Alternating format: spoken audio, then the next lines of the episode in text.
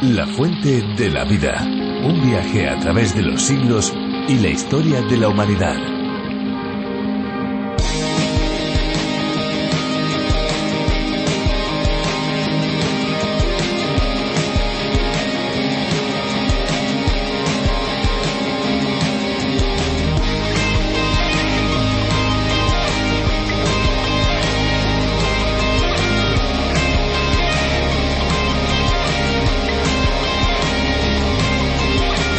El agua pesada tiene dos usos, uno moderador y otro refrigerante en los reactores nucleares que apelan al uranio natural como combustible. Ahora bien, ¿cómo es el proceso? Pues bien, el agua natural es captada y enviada a la estación de bombeo de la planta. Ahí comienza el proceso para obtenerla en una instancia en la que interviene el amoníaco como una sustancia clave. A diferencia del agua común, que tiene dos átomos de hidrógeno y uno de oxígeno, el agua pesada está formada por dos átomos de deuterio y uno de oxígeno. Una vez que concluye el proceso, se la envasa en tambores o en containers de aluminio. Hay que saber también que este agua pesada es incolora e insípida.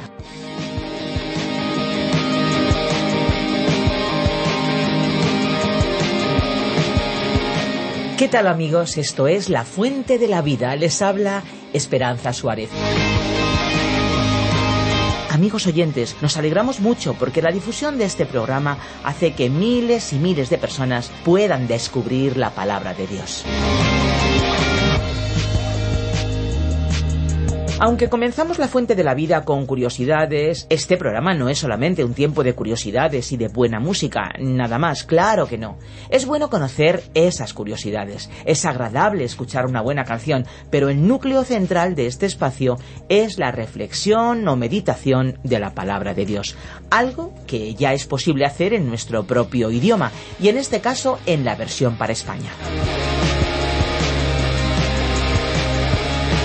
Si quieren conocer más sobre este espacio, les invitamos a visitar lafuentedelavida.com. Pueden también descargarse nuestras aplicaciones a través de la Biblia y RTM 360 y no olvidarnos del Facebook y del Twitter porque también estamos en las redes sociales. Aprovechemos esta pausa musical para poder divulgar el programa a través de las redes. ¿Qué les parece?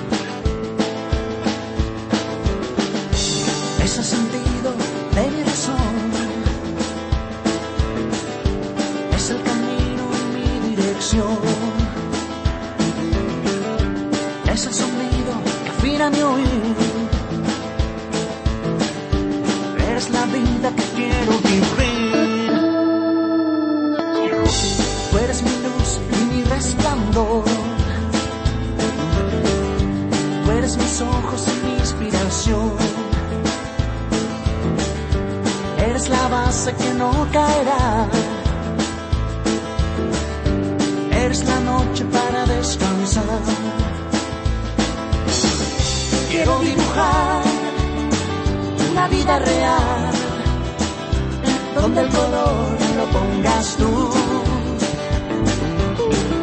Quiero dibujar una vida real, ponme color, mi Señor. Ponme color, Señor Jesús.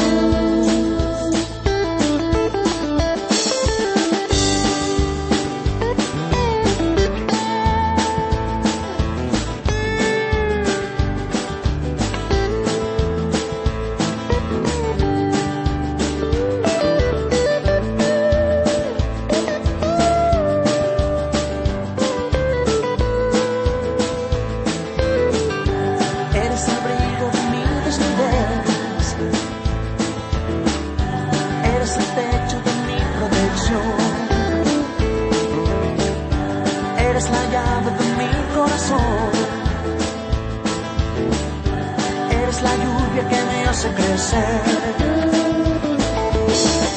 Quiero dibujar una vida real donde el color lo pongas tú. Quiero dibujar una vida real donde el color mi sueño, ponme color.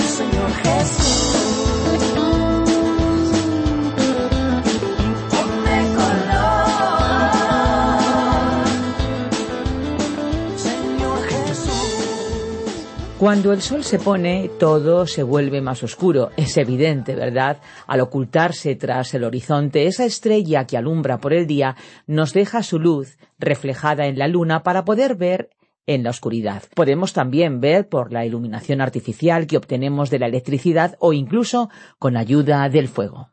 Para el ser humano la oscuridad es una circunstancia que le hace la vida un poco más complicada, así como la ausencia de luz hace que sea más difícil realizar las actividades de nuestro día a día, también hay una luz espiritual que debemos buscar que alumbre siempre nuestras vidas para que podamos vivir en paz. Pues sobre este asunto de la luz vamos a descubrir más en el capítulo 1 de la primera carta del apóstol Juan.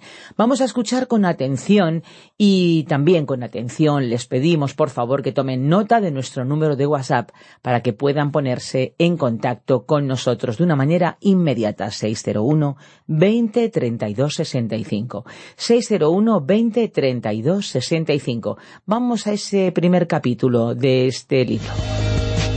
La fuente de la vida. Nuestro estudio bíblico de hoy se encuentra en la primera carta del apóstol Juan, capítulo 1, desde el versículo 5 hasta el 7. Continuamos hoy, estimado oyente, nuestro estudio del capítulo primero de la primera carta del apóstol Juan. Después de haber tenido una introducción a este libro, nos encontramos en la primera gran división de esta carta, que abarca desde el capítulo 1, versículo 1, hasta el capítulo 2, versículo 2, y que se titula Dios es luz. Después de haber examinado el prólogo, en los versículos 1 y 2, estamos considerando la sección titulada Cómo los hijos amados pueden tener comunión con Dios sección que finaliza al llegar al capítulo 2, versículo 2. El párrafo que estamos considerando responde a una de las tres preguntas implicadas en el título de esta sección, que ya hemos citado, sobre cómo los hijos pueden tener una relación de comunión con Dios. Esta primera respuesta es que podemos tener esa comunión andando o viviendo en la luz de Dios, como vemos en los versículos 4 al 7. Recordemos que en el versículo 4 el apóstol Juan escribió que su deseo era que la alegría de sus lectores fuera completa. Ahora, esta fue la segunda razón que el escritor Juan mencionó para escribir su epístola. El motivo del apóstol fue que la alegría de los creyentes fuera completa. Es una magnífica experiencia tener gozo, alegría, no simplemente algo de alegría, sino que disfrutemos de una gran alegría porque estamos experimentando una auténtica comunión. La palabra griega koinonía se refiere a un acto de comunión, como por ejemplo un encuentro o culto de comunión en una iglesia o comunidad de creyentes. El orar es un acto de comunión, así como el entregar nuestra ofrenda en la iglesia. Pero en este capítulo Juan estaba hablando sobre la experiencia de la comunión y que era lo mismo en que estaba pensando el apóstol Pablo cuando escribió Quiero conocerlo a Él y el poder de su resurrección, y participar de sus padecimientos hasta llegar a ser semejante a Él en su muerte. Como podemos leer en la carta a los Filipenses capítulo 3 versículo 10. Estimado oyente, el objetivo final de la predicación es que a través de la convicción y el arrepentimiento los hombres y mujeres acudan a Cristo para recibir la salvación, y que esa experiencia, ese comienzo de una relación con Dios, traiga una gran alegría a sus corazones, tal como le sucedió a aquel eunuco etíope que experimentó un encuentro con Cristo con la ayuda de Felipe el Evangelista. Él no continuó su largo viaje recordando qué gran predicador y qué persuasivo había sido Felipe, el etíope simplemente continuó su viaje sintiendo una gran alegría. ¿Por qué? Porque había llegado a conocer a Cristo. Y el propósito de esta epístola del apóstol Juan fue que usted y yo compartiéramos todo aquello que, proviniendo de la persona y la obra de Cristo, ha llenado nuestra vida, y que el Espíritu de Dios pudiera hacer que el Señor Jesús y Dios el Padre fueran hasta tal punto reales en nuestra vida que nuestra comunión con ellos y los unos con los otros pudiera ser una experiencia dulce, agradable y enriquecedora. Y ahora regresamos a la consideración de un problema que mencionamos anteriormente. El apóstol Juan había dicho que él había escrito estas cosas para que pudiéramos tener una genuina relación de comunión y compañerismo cristiano, y para que como fruto de esa relación nuestra alegría, nuestra satisfacción fuera todo lo completa que puede ser en esta vida. Y tal alegría sería natural y realmente plena, integral, si pudiéramos tener una relación íntima de comunión y compañerismo con Dios. Sin embargo, había que superar un obstáculo, una barrera. El apóstol Juan hizo frente a un verdadero dilema que todo hijo de Dios reconoce. La misma posibilidad de que un ser humano tenga comunión con Dios es una de las perspectivas más gloriosas, más extraordinarias que tenemos ante nosotros. Pero inmediatamente nuestras esperanzas de alcanzar esa inigualable experiencia quedan frustradas cuando nos enfrentamos con un importante dilema. Y con respecto a este dilema vamos a leer ahora el versículo 5. Este es el mensaje que hemos oído de él y os anunciamos. Dios es luz y no hay ningunas tinieblas en él. Aquí hay una de las grandes frases de la epístola y es una afirmación de gran importancia, de grandes alcances para explicar la posición de Dios frente al ser humano. Escuchemos esta frase. Dios es luz y no hay ningunas tinieblas en él. Esta declaración nos indica que Dios es santo y nosotros sabemos que el hombre no lo es. ¿Cómo puede entonces superarse este abismo que se encuentra entre un maravilloso Salvador y nosotros? ¿Qué enorme distancia existe? El precipicio ante nosotros es escarpado y profundo. ¿Cómo, pues, pueden reunirse el hombre y Dios? El clamor del patriarca Job lo encontramos en su libro, en el capítulo nueve y en los versículos treinta y dos y treinta y tres, que dicen Él no es un hombre como yo, para que yo le replique y comparezcamos juntos en un juicio. No hay entre nosotros árbitro que ponga su mano sobre nosotros.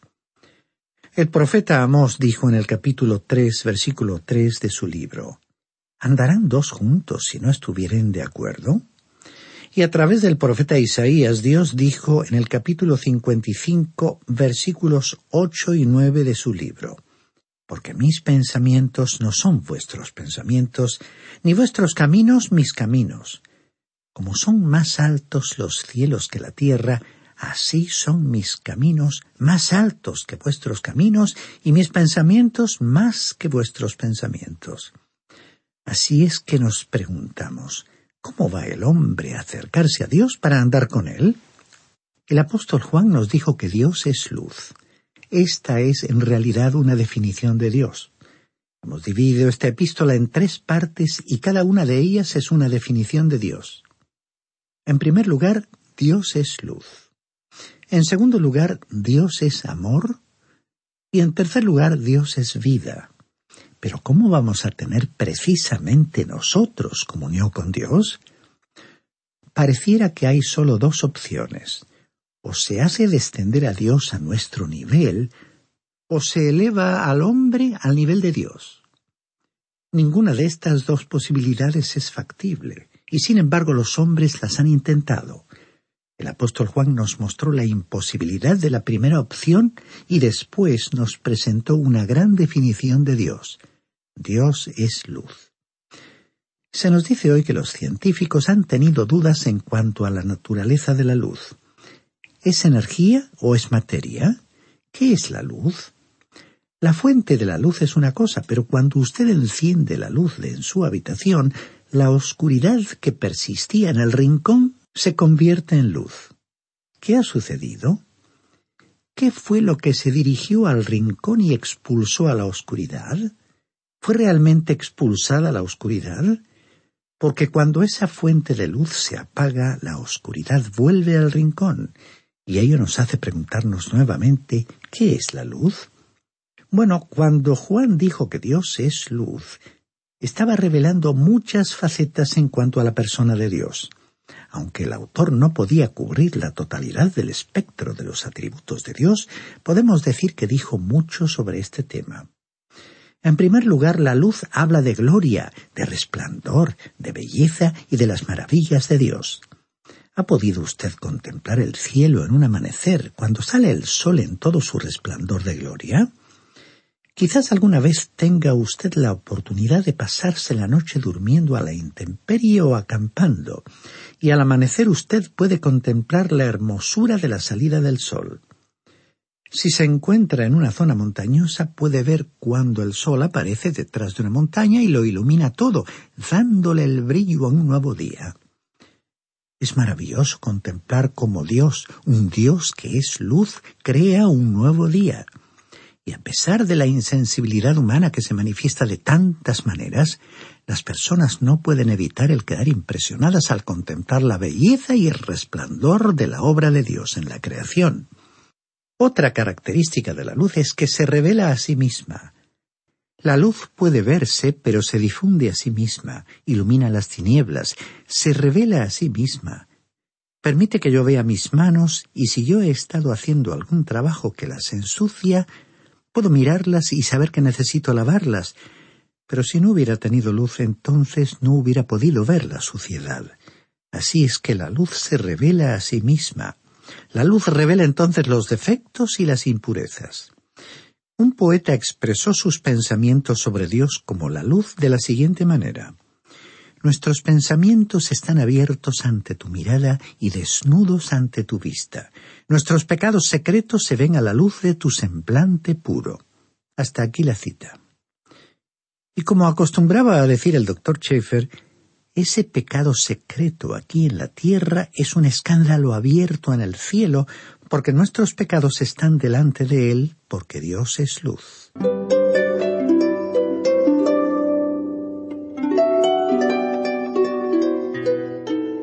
La luz también nos habla de la pureza y blancura de Dios, de su santidad sin mancha.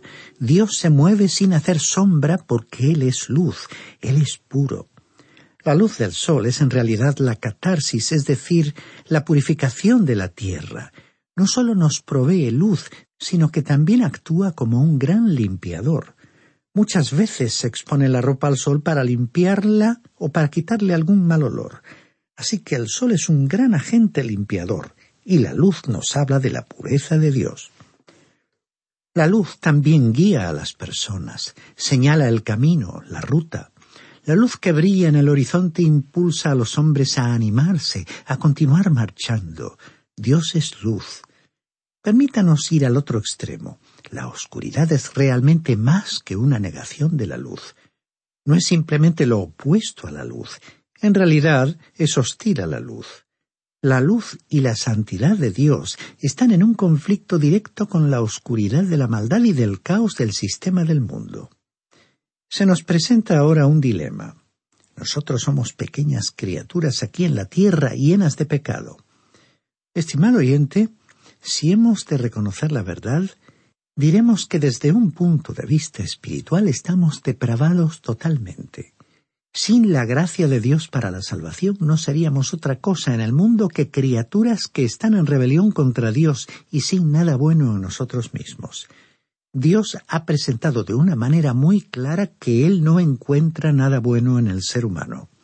El apóstol Pablo dijo, Y yo sé que en mí, esto es, en mi carne, no habita el bien, porque el querer el bien está en mí, pero no el hacerlo, como podemos leer en la carta a los Romanos capítulo siete versículo dieciocho. Y el apóstol también dijo, No hay justo ni aun uno como leemos en la carta a los Romanos capítulo 3 versículo 10. Los seres humanos no tienen una bondad innata, sino que están en rebelión contra Dios. No hay nadie que tenga una bondad innata, sino que todos están en rebelión contra Dios. Después el apóstol Pablo continuó hablando sobre la rebelión que se encuentra en el corazón humano y dijo en su epístola a los Romanos capítulo 8 versículo 7 por cuanto los designios de la carne son enemistad contra Dios, porque no se sujetan a la ley de Dios, ni tampoco pueden. Tenemos que ser conscientes de que hoy vivimos en un mundo que está en rebelión contra el Dios Todopoderoso. Dios es santo y yo soy un pecador. Soy salvo por la gracia de Dios, sí. Pero ¿cómo voy a tener comunión con Él? ¿Cómo voy a andar con Él?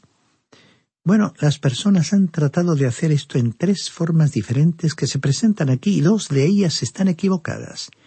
El primer método es reducir a Dios al nivel del hombre, o sea, hacer descender a Dios al nivel del ser humano. Leamos entonces el versículo seis de este primer capítulo de la primera carta de Juan. Si decimos que tenemos comunión con Él y andamos en tinieblas, mentimos y no practicamos la verdad. El versículo comienza planteando el problema de una manera dura, directa, aludiendo a quienes afirman tener comunión con Dios, pero a la hora de la verdad no la tienen en absoluto. Entonces estamos frente a una mentira. El apóstol estaba hablando con sinceridad y de forma tajante, ¿no le parece, estimado oyente? Poniéndose en primera persona afirmaba que en este caso mentíamos. Así que Juan dijo que si decimos que tenemos una relación de comunión con Dios y estamos viviendo en la oscuridad, es decir, en el pecado, estamos mintiendo. Nosotros, por ética, por educación o por delicadeza, no nos atreveríamos a decir esto a nadie. Simplemente estamos transcribiendo lo que el apóstol Juan dijo. Siempre hemos pensado que Juan era una persona apacible, tierna y delicada. No sabemos quién le atribuyó esa personalidad, a menos que haya sido durante la Edad Media, cuando hubo un pintor que lo representó en un cuadro con rizos en sus cabellos. Quizás el artista concibió esa idea del hecho de que Juan fue considerado el apóstol del amor. Nuestro Señor Jesucristo nunca lo calificó de esa manera, sino que lo llamó el Hijo del Trueno, o sea, un carácter opuesto al amor. Después de todo, él era un pescador, un hombre grande, fuerte, robusto y duro. Y él fue el que dijo si decimos que tenemos comunión con Él y andamos en tinieblas, mentimos y no practicamos la verdad. Porque Dios es luz, Dios es santo. Con frecuencia oímos hablar del pecado entre los cristianos, pero debemos tener en cuenta que si usted va a caminar con Dios en el sendero de la vida, ha de tener que caminar en luz. Y si aparece el pecado en su vida, usted no estará recorriendo ese camino en compañía y comunión con Dios, porque usted, como ser humano, no puede hacer descender a Dios a su nivel. Continuemos leyendo ahora el versículo siete de este primer capítulo. Pero si andamos en luz como Él está en luz, tenemos comunión unos con otros y la sangre de Jesucristo, su Hijo, nos limpia de todo pecado. Dice aquí si andamos en luz, es decir, si vivimos en la luz de la palabra de Dios. Un expositor bíblico tenía una cierta confusión con respecto a este versículo.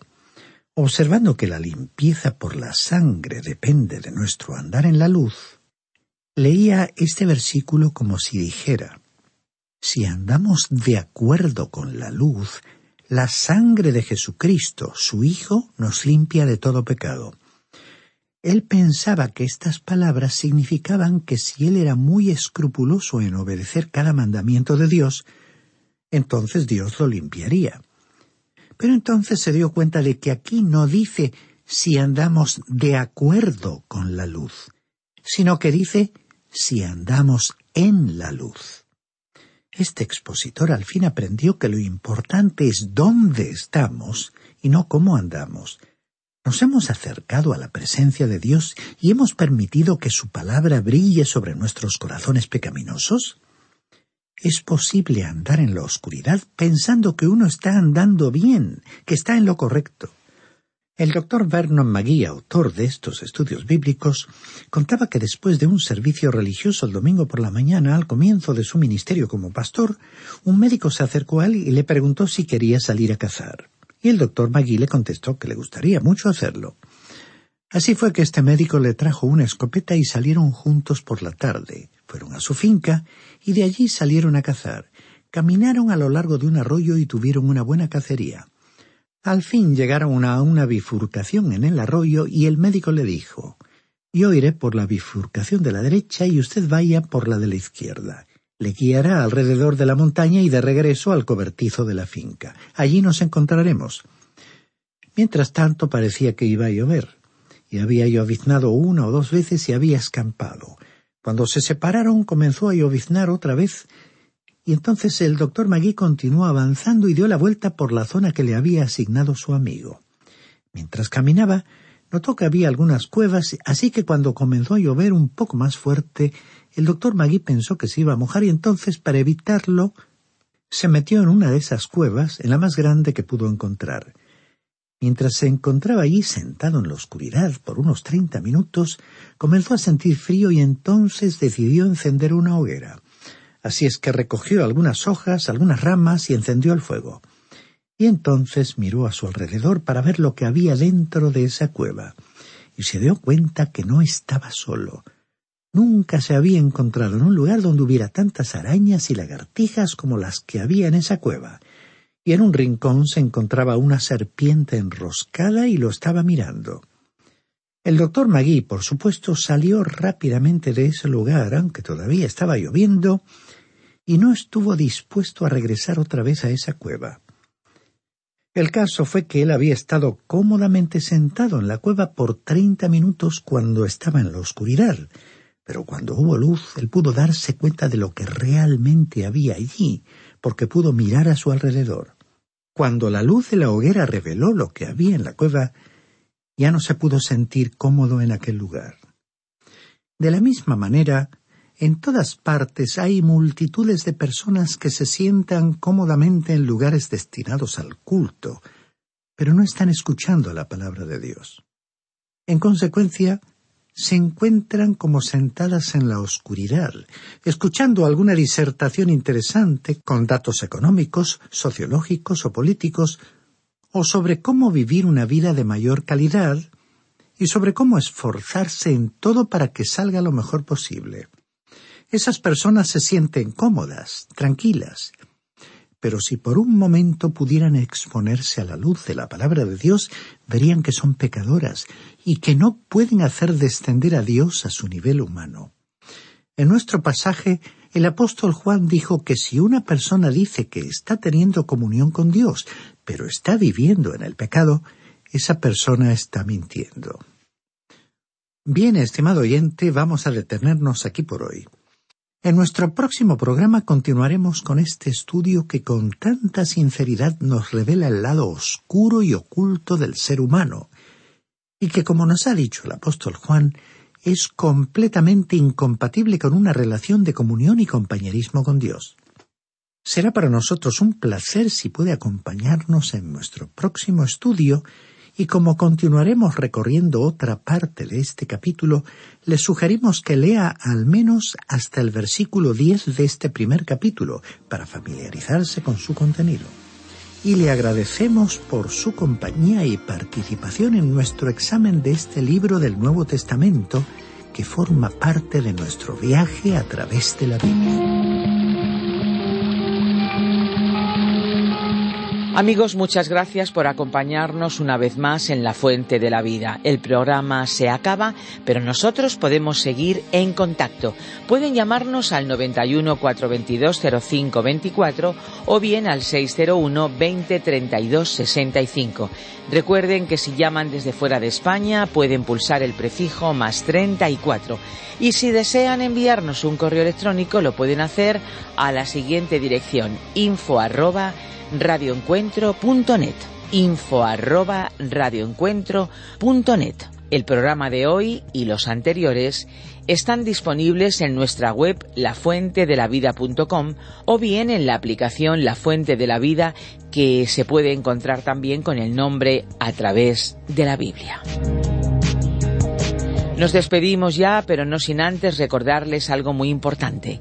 Hay una fuente de agua viva que nunca se agota beba de ella.